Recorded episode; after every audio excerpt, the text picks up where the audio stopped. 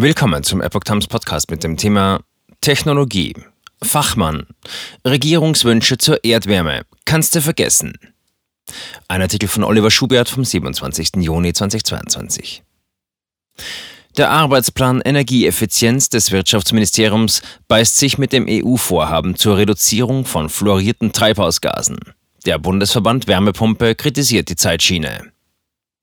Als Jens Dietrich 1998 als Geschäftsführer bei der Rhône Co. GmbH einstieg, ging das einher mit einem Umstieg auf Erdwärme.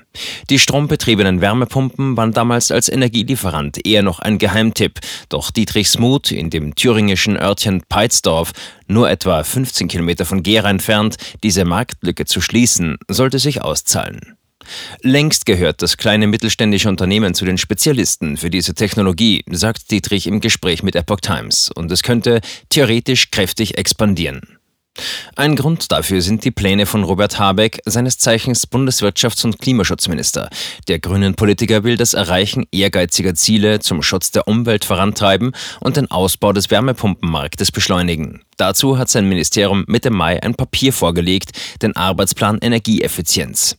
Deutlich heißt es darin, Steuergelder müssten künftig dort eingesetzt werden, wo der Klimaschutzeffekt am höchsten ist. Wärmepumpen ohne fluorierte Treibhausgase? Dazu gehört zum Beispiel das Aufbauprogramm Wärmepumpe. Handwerksbetrieben und Planungsbüros will das Ministerium Anreize bieten, um Öl- und Gasheizungen gegen Wärmepumpen zu ersetzen. Wie die aussehen sollen, wird in dem Papier nicht verraten. Ziel sei es, die Zahl der Neuinstallationen bis 2024 auf 500.000 Stück pro Jahr zu steigern. Das ist mehr als dreimal so viel wie im vergangenen Jahr. 2021 gingen rund 155.000 dieser Energielieferanten ans Netz, sagt Dr. Björn Schreinermacher, politischer Leiter beim Bundesverband Wärmepumpe, ansässig in Berlin. 1,3 Millionen bundesdeutsche Haushalte sind laut Schreinermacher zurzeit mit Wärmepumpen ausgestattet. Nach Vorstellungen des Ministeriums sollen es 2025 schon 3 Millionen sein, 2030 bereits 6 Millionen. Ein Ziel, das seiner Ansicht nach so nicht zu erreichen ist, gehen die neuen Installationen doch mit einer wichtigen Veränderung einher. Statt der bisher als umweltschädlich geltenden fluorierten Treibhausgase, F-Gase, soll künftig nur noch Propan verwendet werden. Sauberer, aber hochexplosiv und feuergefährlich. Ein nicht zu bewältigendes Unterfangen. Die Novellierung einer EU-Verordnung hat die Europäische Kommission im April vorgelegt. Der Verband hat dazu mittlerweile Stellung genommen. Grundsätzlich teile man die Klimaschutzpläne, betont Schreinermacher, allerdings stimme man den zeitlichen Vorgaben in der überarbeiteten EU-Verordnung nicht zu.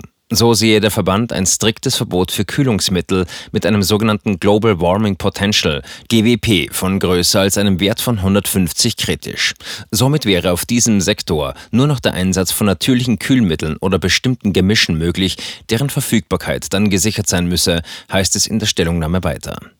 Bei der Produktion neuer Anlagen käme die Industrie angesichts von ehrgeizigen 500.000 Stück pro Jahr schon ins Ächzen, so Schreinermacher.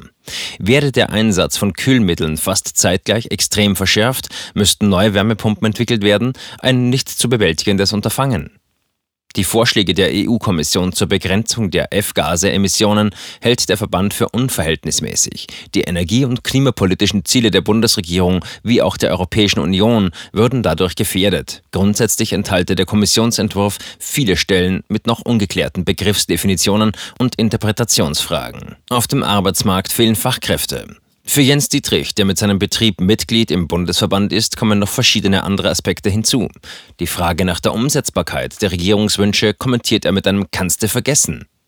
Der Fachmann gibt zu bedenken, dass der Arbeitsplan Energieeffizienz beispielsweise nicht die schwierige Situation auf dem Arbeitsmarkt berücksichtigt. Gute Leute und Handwerkernachwuchs gäbe es kaum und wer mit Job und Arbeitgeber zufrieden sei, lasse sich auch nicht mit ein paar Euro mehr Gehalt locken. Die Möglichkeit zu expandieren wäre daher begrenzt. Zudem kennen sich viele Handwerksbetriebe mit Wärmepumpen gar nicht aus, sagt Dietrich. Für sie gäbe es zwar die Möglichkeit, sich in Fortbildungen zu qualifizieren, doch bekomme er schon jetzt Anrufe von potenziellen Kunden, die von anderen Betrieben an die Wärmepumpenspezialisten verwiesen wurden. Ein weiterer Aspekt sei die Infrastruktur. So seien vor allem kleinere Kommunen gar nicht in der Lage, für eine größere Anzahl von Wärmepumpenanlagen den Strom zu liefern, weil die Leitungen nicht dafür ausgelegt seien. Die Mitarbeiter seines Betriebes hätten im vergangenen Jahr etwa 120 Pumpen eingebaut. Die Lieferzeiten gibt Dietrich mit derzeit zehn Monaten an. Ein bis zwei Wochen seien zwei Handwerker damit beschäftigt, um solide Arbeit zu leisten. Sein Unternehmen könne aufgrund der Erfahrung aus 25 Jahren derzeit ein Auftragsplus von 20 Prozent bewältigen. Für Betriebe, die Wärmepumpen neu ins Portfolio aufnehmen, ist im ersten Schritt die Qualifizierung in der Wärmepumpentechnik erforderlich, um zuverlässig und effizient arbeitende Anlagen zu errichten. Auch dürfe man nicht vergessen, dass Bestandskunden mit Altanlagen ebenfalls betreut werden müssten.